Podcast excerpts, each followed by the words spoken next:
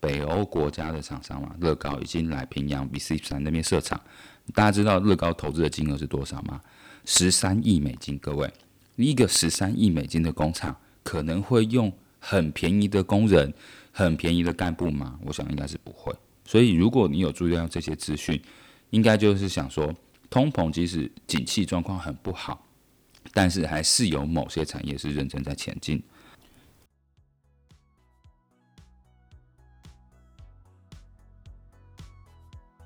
欢迎收听《大话西贡》，这是以越南外派生活为主题的广播节目。我是主持人 Steve。《大话西贡》是个分享如何在越南过好生活的交流平台。我们长期关注创业投资、职业发展，还有跟家庭感情生活相关的生活议题。那今天呢，我们特别要讲一个最近很夯的题目，叫做通膨。因为通膨其实跟我们非常近。以前我们在讲说，二零二零、二零二一要跟疫情共存，现在。我们要跟通膨共存。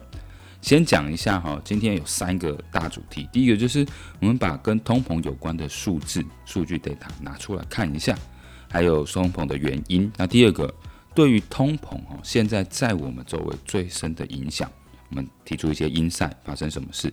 第三个，我们就要讲说反思自身的 action，到底可以做什么来因应通膨这件事情的发生。哦，首先啊，就是大家应该可知道说。经过了两年疫情的冲击，到现在其实景气的状况不是很好，所以我本人是很看坏第三季、第四季。不是我本人看坏，是现在所有越南的出口导向企业都已经受到通膨的影响，第三季、第四季的订单都掉很多。举例来讲，有鞋业、家具业、纺织业，甚至化工业者、哈半导体、电子业，其实受影响都很深。那到底为什么通膨影响这么多呢？我们必须从几个成因开始来讲。哦，跟通膨有关的大概我们可以讲三件事：第一个，食物跟肥料；第二个，原油跟绿能；第三个，美国的 CPI，还有它之前大傻币这三件事情。那通膨是怎么来的？其实乌俄战争会造成粮食的价格上涨。为什么？因为乌克兰跟俄国主要的粮食，大麦、小麦、玉米都从这两个国家出来，供应到欧洲和非洲等国家非常多。俄国封锁乌克兰边境之后啊，大概有两千五百万吨的小麦跟玉米，这个粮食一直封在境内是无法运送出来。同时呢，俄国又是肥料生产的大国，肥料生产的第三大国，农业国家如果要买肥料，这时候也俄国这边买不到，所以啊，不管现在之前用的磷肥啊、氮肥都会翻倍。以日本在买的肥料，磷肥、氮肥来讲哦，原本呢，中国、印度各自都有出口肥料，但是因为俄国不供应，这两个国家就开始管制自己的肥料，所以肥料变贵，农作物变贵，饲料变贵，我们的肉类也会变贵，因此奶蛋豆鱼肉都会价格上涨。一吨的肥料，它的价格从之前的一万七台币涨到三万五，哦，现在全球粮食指数也从一九年的一百拉下一百六，也就是。一九年从开始涨嘛，那是到今年涨幅已经有二十 percent 哦，所以光食物跟肥料就受了战争影响很多。在我们讲第二个，能源和油价为什么涨这么多？其实是疫情的时候，我们对石油能源的需求是往下，因为大家不出门嘛，而且那时候又一直在讲减碳政策，所以就排除掉了很多火力发电或是煤炭发电厂，希望用太阳能等绿电去对待。然后乌俄战争的时候。俄国对天然气还有石油的供给又下降，因此很需要天然气的国家，包含欧洲需要天然气过冬，日本需要天然气发电来避过现在的夏天。那因此乌俄战争一来啊，原油的价格从年初今年年初每桶八十几块，到现在一百二十几块，涨四成以上，所以油价一定会涨啊，电费也一定会涨。那第三个我们在讲通膨是怎么样造成，就是一个美国的 CPI 指数啊，Consumer Pricing Index。在五月的时候是八点六趴，也就是说，去年五月假设买一碗牛肉面是一百块，今年五月买一碗牛肉面就是一百零八块。那这个通膨指数很高，会造成什么？就是美国央行加息。美国央行在六月十六加息三码，他们预测是要在二零二四把通膨压制回到两 percent。假设我们这个通膨指数是没有压下来的。在今年的七月、九月、十一、十二都还会再涨一两码的状况下，只要美国升息，大量的资金就会回到美国。如果美国升息，大量资金回到美国，造成利率涨到三趴或三点五趴，台湾也跟着升息的话，我们就会受到很多影响，包含个人的房贷、车贷、基金、股票等等的投资。哦，所以一旦资金流回美国，台湾的股市就一定会下跌。所以最除了上面讲的食物、肥料、原油、能源，美国通膨指数来讲，实际在我们生活上发生什么事，你就可以看到。呃，英国的炸鱼薯条，真是云端新闻，第四端的。英国的炸鱼薯条从一份原本八磅，三百块台币，但因为葵花油涨三成，小麦涨四成，俄国出口的鳕鱼涨八成，也就是光一份平民小吃就涨了三个原料，所以从三百块涨到三百六十块啊，涨了在二十 percent。那由于哪两个国家最严重？就是英美，因为他们在疫情的时候大量的印钞嘛。所以那个时候印钞后果就是现在通膨，他们会比其他国家更严重。第二个数字，我们看日本的电价，六月哈是日本一百五十年来高温时间最长的一次，所以他们的用电量一定会大增。平均家庭的收支每个月会多几千块日币，好像有六千多日币，涨到九千多日币。因为日本它不是简单去查一度电发电是多少，它是查平均家庭的用电支出是多少。谁会在这个电价受创最多？就是长期待在家里的老人，因为政日本政府已经有开始跟大家说，夏天一定要开冷气哦。但是你去超商不要随便开超商的门，浪费电。所以日本有一个举国的限电措施，呃，呼吁大家要省电。但是你如果在家，在东京它超过四十度的时候，你不开冷气，你就算是在家，你还是会热衰竭。所以在家比较长的老人，六七十岁的，反而是这波日本能源电价上涨最大的受冲击者。再我们回来看越南的油价，大家也知道，从原本一公升两万多涨到现在一公升三万多。听说下个礼拜每个月的几号啊？十一号、十一号、二十一号，他可能会公布一次这个油价，听说会慢慢往下修啦。因为美国有 push 阿拉伯国家开始把产油变多嘛，然后。从一公升两万多涨到三万多，就表示我那趟汉达的一百五十 CC 摩托车，原本十五万左右可以加满，现在二十万左右，它还只能加到八成。哦，这个油价就很有感，就差很多。那假设我们再看第三个数字，就是美国已经有讲，希望在二零二四年把通膨压在两 percent 之间。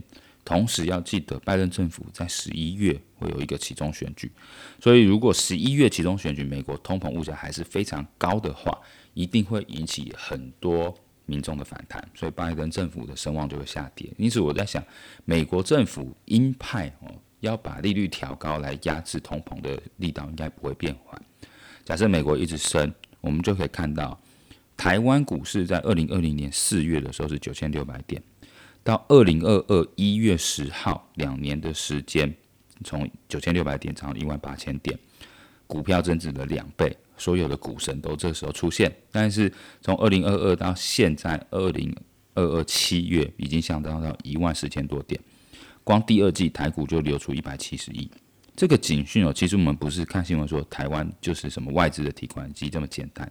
我们要记得，就是这一波的资金水位当初一直涨，本来就不是台湾的人民钱涨很多，是因为在整个疫情之中，台湾的半导体表现依旧亮眼，而且台湾的防疫表现也不错，所以外资一直涌入相对稳定的台湾、亚洲进了很多钱。那现在美国升息啦，所有呃资金的运用就回到美国。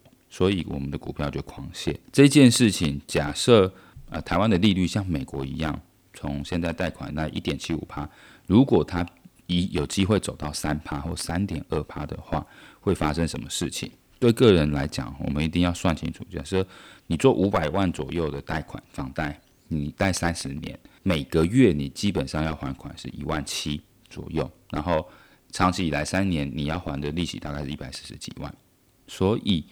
假设利率从一点七五趴走到像美国一样的三趴的话，每个月贷款要还的资金就从一万七变成两万一，支出多四千。所以假设你是贷款一千万，你每个月支出就会多八千。假设你贷一百五十呃一千五百万，你的支出就会变成一万二。对一个家庭来讲，你什么都没做，你伙食变贵，油价变贵，而且你的房贷也变贵，每个月说不定就是一两万在成长，那还不包含你。家庭其他所有的开销都有通膨的压力，一定会对我们个人有很多的影响，所以我们一定要看清楚说，通膨不是离我们很远，我们是要跟通膨共存。所以讲完了整个我们观察到数字啊，我们回头来看，推断我们这些外干在工作的这个越南国家有发生什么事情。到底越南的钱是流进来还是流出去？就我来讲啊，我觉得越南这个国家还是很认真在吸引外资哦。所以今年越南的目标是吸引四百亿美金，到目前为止已经进来两百多亿啊。大量资源涌入越南的时候，这个机会在哪？我们要把它找出来。还有另外一个效应是，EVFTA 已经开始了嘛，所以出口欧盟的关税会陆续降低。是不是这时候欧洲的一些厂商就开始回来这边设厂呢？我们第一个看到就是乐高，北欧国家的厂商嘛，乐高已经来平阳 V13 那边设厂。大家知道乐高投资的金额是多少吗？十三亿美金。各位，一个十三亿美金的工厂可能会用很便宜的工人、很便宜的干部吗？我想应该是不会。所以如果你有注意到这些资讯，应该就是想说，通膨即使景气状况很不好。但是还是有某些产业是认真在前进。那我们再来看啊，就是除了这种乐高啊，或是那个 Pandora 做珠宝首饰的进到平阳来哈，以北部来讲，制造业苹果的供应链已经进来。今年五月的时候，苹果 CEO 库克有来跟越南总理见面。整个苹果供应链三十亿间的台资中资加起来，在北方已经请了十六万人啊，他们会把 iPad、MacBook。等等都从中国转移到越南了，富士康等等也在二零二一的时候拿到了大概三二点七亿左右美元的工厂许可证。我们再来看啊，就是北方的电子业还有谁？一定是有三星嘛，因为三星的供应链慢慢开始撤出中国，整个三星集团在越南投资已经接近两百亿美金，一年。Samsung 集团的营收在越南是七百四十亿，占越南三千六百亿的二十 percent 左右。哦，那越南一整年的 GDP 是三千六百亿，台湾是多少？台湾二零二一的 GDP 大概是八千亿，台积电是五百三十亿，占了七点三趴。所以要知道韩国人或 Samsung 集团对越南的影响有多重，你就把台积电对台湾影响乘以三倍，差不多就是这个重要性了。所以我刚才讲，只要原物料价格涨。食物、原油开始涨，美国大傻逼，通膨开始涨。那美国的购买力，平均一个美国人可以抵十七个中国人的购买力哦。所以美国人他因为通膨的影响，手上钱变少，他会少买什么？原本想买跑车的不买跑车，想换手机的不换手机，想买衣服的不买衣服、包包、鞋子。因此，从三 C 产品的电子业到我们已经听到神送已经开始要去库存，库存太多，手机卖不出去嘛。神送已经叫面板厂商停止供应面板，所以手机不买，半导体的晶圆啊，这个台积电等等东西需求就下降，然后不买奢侈品，所以我们在南方的这些传产啊，从家具、纺织、鞋业、木业等哦，我知道家具很惨，家具甚至有很多工厂都已经关闭，直接迁移到中南美洲离市场比较近的地方，所以。一旦美国的消费减少，美国这个消费大国减少，中国因为疫情有风控，很多内需市场也不振。身为出口制造导向的越南国家，也就是我们工作的这些出口加工企业，一定会受到很多影响。所以大家一定要知道，说整个大环境产业第三、第四季应该都看坏。如果感恩节或圣诞节这一波美国市场有起来，那说不定明年我们过年还有一点好消息。那如果没起来呢？那就比较糟糕喽。所以，再讲一件事情，我最近看到整个政府单位在越南哈，对于外国人核发工作证这件事情卡控得非常严格。也就是说，工业区管理局已经跟你明白讲，你要招一个外国人进来，你必须提供这个位置是越南人招不到、不适任，而且超过一个月都没有人来应征的证明。也就是说，越南政府直接跟你呛了，我要保障越南白领的工作权利。所以，在整个内忧外患之下，我是觉得，如果我们没有升级自己的核心能力，还有自己的管理能力、带团队人力，甚至让自己有强健的人格来面对不断而来的挑战，包含疫情啦，然后现在通膨啊，工厂订单少等等，我们应该要让自己有能力让自己有这个强健人格特质，而且爬到一定高度的视野，甚至让自己有强大的后台去 back up。不管你是有你有靠山，还是你有被动收入等等，都要让自己有后台有支撑系统啦。所以我觉得未来政策其实是不利外国人留在越南，至少这一阵子啦。假设我们自己不进步，那越南本地的白领取代我们的速度就会越来越快。好啦，前面讲了很多，就是提出一些警讯，就是我其实不是很看好越南之后市场。但是，身为一个生涯规划师，我自己的选择是努力学习，而且还有承担更多的责任来加速我自己的个人成长。所以我希望我整理出来的逻辑呀，可以陪各位听众走过比较迷茫的职涯旅途。所以以下我大概分成，在这种通膨状况下，大环境不利哦，甚至产业状况会变动很大的。情况之下，我们短中长期是能够做什么？抱着什么样的态度、什么样的情绪来面对这次冲击哦？所以第一个啊，我觉得短期我们要知道，我们就是打工人嘛。你如果是创业的小老板，其实你也是要注意，就是你必须对自己的产业、企业跟职业有敏感度。所以产业就是我刚才讲，只要美国消费减少，生活必需品。山西甚至重工业的汽车消费力减少，所以家具、鞋业、纺织、成衣第三、第四季一定不好。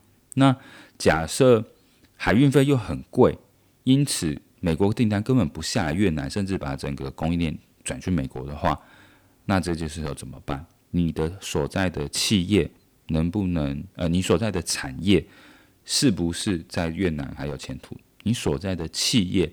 在整个品牌供应链里面，是不是核心供应商？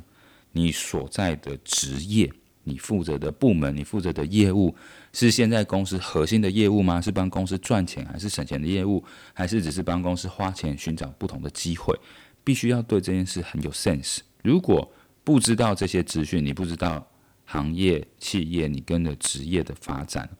拜托大家，你一定要想办法去收集资讯，去问你公司的会计，问你公司的高层，了解一下你公司本季到底是赢还是亏。如果你还是赚钱的企业，就是蛮恭喜的。哦，这个其实不容易。短期呢，对这三件事做锚定；中期呢，是要做什么？其实从工作以来，我一直都保持很高的警觉性，所以你必须盘点自己的技能，知道说你有什么能力。可以跨你的职业，跨不同的企业，甚至跨不同的行业。也就是说，你跨产业移动的能力是什么？除了你有不同的人格特质，你自己的核心技能、辅助技能、管理技能等等。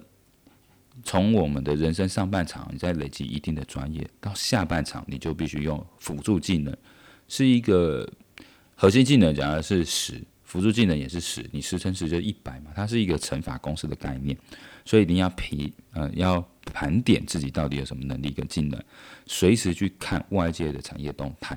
所以像我前面讲啊，北方那么多科技业进来，中部有很多软体，南部进来是什么？是化工业者跟能源啊，还有大型的风力。天然气等等的发电公司哦，这些投资规模都是上亿美金的。大家只要知道，假设这个公司投资的规模非常之高，它绝对是要把位置留给好的人才。这是一个你去寻找职业的方向。所以中期是这个。如果看到长期的话呢，我建议各位就是每天呢都要早上早起一个小时做几件事情，五件事。第一个静坐。你要先关注自己的呼吸，让自己的杂念越来越少。静坐完以后，要肯定自己，告诉你自己哦，你是很棒的。你有做什么事情让你很容易越来越成功的哦，所以肯定自己，大概也可以花五分钟静坐肯定自己。接下来就是想象自己成功的那个画面，你开什么样的车子，住什么样的房子，拥有一个什么样的生活，上下班时间等等，去想象那个画面，跟自己对话。那长期我们一早起来就做这几件事情，就是很有助于我们自己的抗压性，还有让自己一直往目标前进。那所以除了做这几件事哦，在十五分钟可以完成的，最好还是要加上运动跟写作。所以每天早上运动，让自己养成一个自我效能提高的习惯。然后写作呢，是把自己当天重要的事情写下来。像我会把我想要讲的主题的一些灵感句子，我也是早上把它写下来。最后一个就是念书，不管你是五分钟、十分钟还是十五分钟，用听的、用看的，我看 YouTube 的知识网红，每天早上你都要拓展自己的认知边界，让自己越来越进步。所以，假设我们早上都做完这件事情，记得要把自己除了工作以外的时间规划好，就是要。固定的保持健康，固定的去玩，找寻被动的投资理财机会，接触新朋友，找找新机会等等。那这部分我们是可以聊很多的，我们可以之后再来讲怎么样在越南过好生活的三件事情。那我已经有找到一个很厉害的来宾，希望大家之后可以来听。那最后我再讲，除了短中长期我们做什么？最后希望一个就是大家应该要保持一个从容面对的态度。就是你很早就开始替自己做准备，不管今天外界的情势如果如何动荡、如何不安，你有自己的一套方法、一套逻辑去过自己的人生，这是很重要。所以，除我刚才讲的短中长期，还要有正面的心态，然后从容态。因为我觉得从容很重要。就是假设冒冒失失、很紧张、很慌乱的时候，你给别人感觉到就是不确定性很高。即使有一个位置或有个机会要被要把你 promote 起来。人家也会觉得说，你这么紧张，是不是你的能力已经到极限？所以随时随地保持从容的态度来面对一切挑战，是我最近学习到很大的心得。好啊，这就是我身为一个生涯规划师，在通膨情况之下给大家的短中长期，还有一点生活态度的建议。希望大家可以去看啊，早上提早一小时的这一本书。然后去思考自己短中长期怎么应对现在局势变化、乌卡的这个时代，不确定性、复杂性、多变性越来越高的时代，我们怎么做？好，我是大话西贡的主持人 Steve，有任何职涯规划的问题，欢迎来信询问。